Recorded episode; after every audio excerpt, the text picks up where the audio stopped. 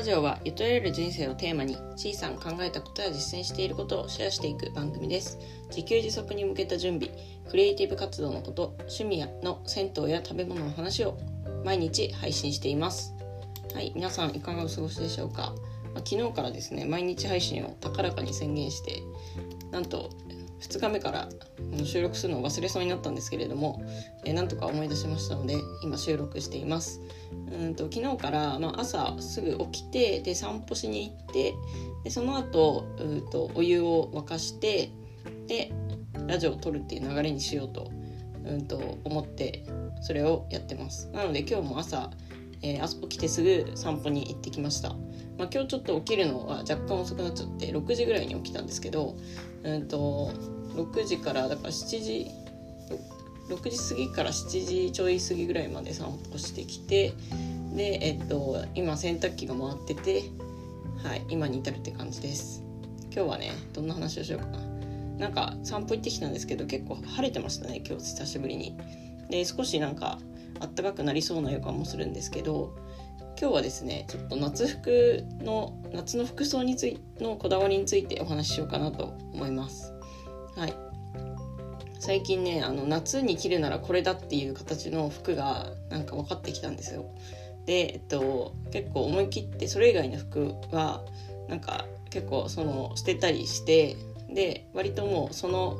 形の服に統一するように、えー、今しています。それは何かというとですね、えっと、まず、うんと、丈がですね肘ぐらいか肘より下ぐらいまであるちょっと長めの、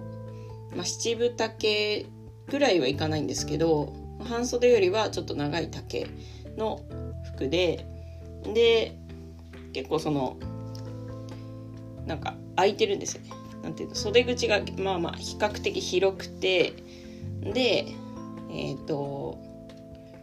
左胸ポケットがある。この形ですね。はい。結構丈丈が長めでの半袖で左ポケットが左胸ポケットがある。でまあ柄はですねそんなにこだわりはないんですけど今持ってるのはボーダー柄のやつとあとは緑とか青の柄ですかね。緑灰色系の、え、柄ですね、うん、真っ白のやつはねなんかあんま買わないようにしてますね。なんか汚れが目立ちそうなので。っていうところで。はいそんな感じの服装に最近は夏服は統一することにしましたでこれが何でかと言いますとですねえー、っとまずなんで袖が少し長い服を選んだかというとあのえっと、夏って結構、まあ、暑い外は暑いんですけど室内とかって寒かったりするじゃないですか。で、えっと、そこでその例えばカフェとかオフィスとか寒いところであの普通の半袖とかあとはノースリーブとかって着るとまああの結構その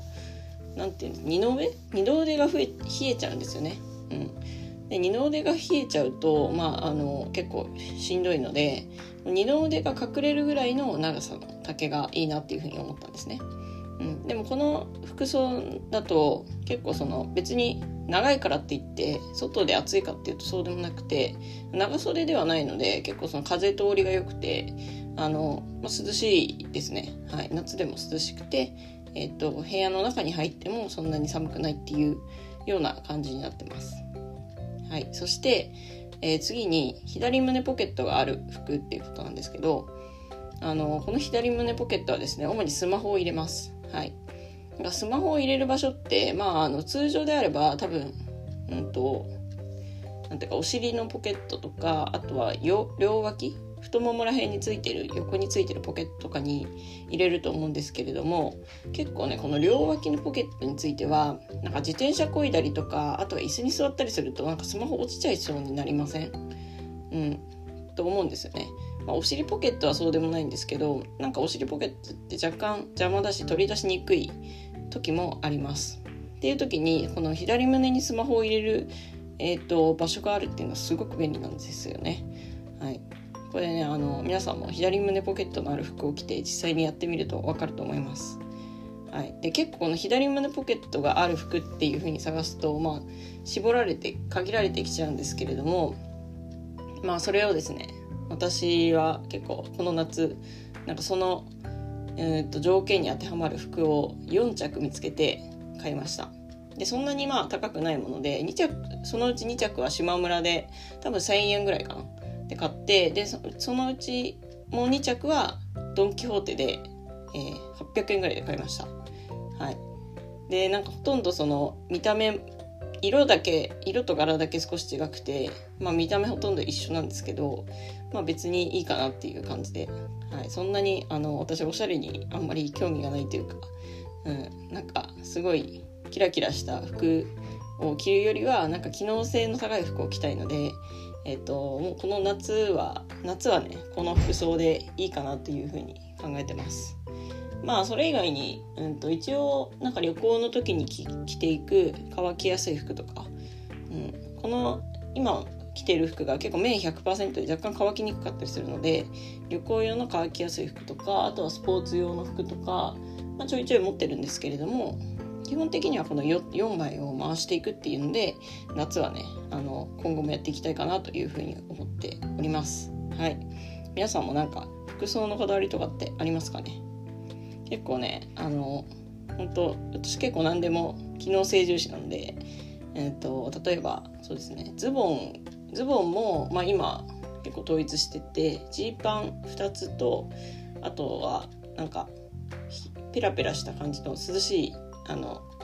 素材のズボン。でスカートはあのあんまり個人的に機能性高くないと思ってるのであんま着てないですね。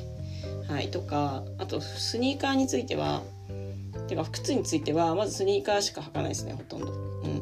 だってそれ以外の靴って大体靴ずれするし歩きにくいしあのじゃないですか。でスニーカーって結構やっぱ最強だと思うんで夏も冬もかけてってでかつ、えっと、私は結構スニーカー高いの買っていて今アシックスウォーキングっていうあの靴を採寸してくれてそれに合わせた靴底を提案してくれて、えっと、フィットする靴をこう買えるっていうのがあるんですけどそのアシックスウォーキングで買った大体そうですね1万5000円ぐらいかな、うん、の靴を履いてます。まあちょっと高いっちゃ高いんですけどあの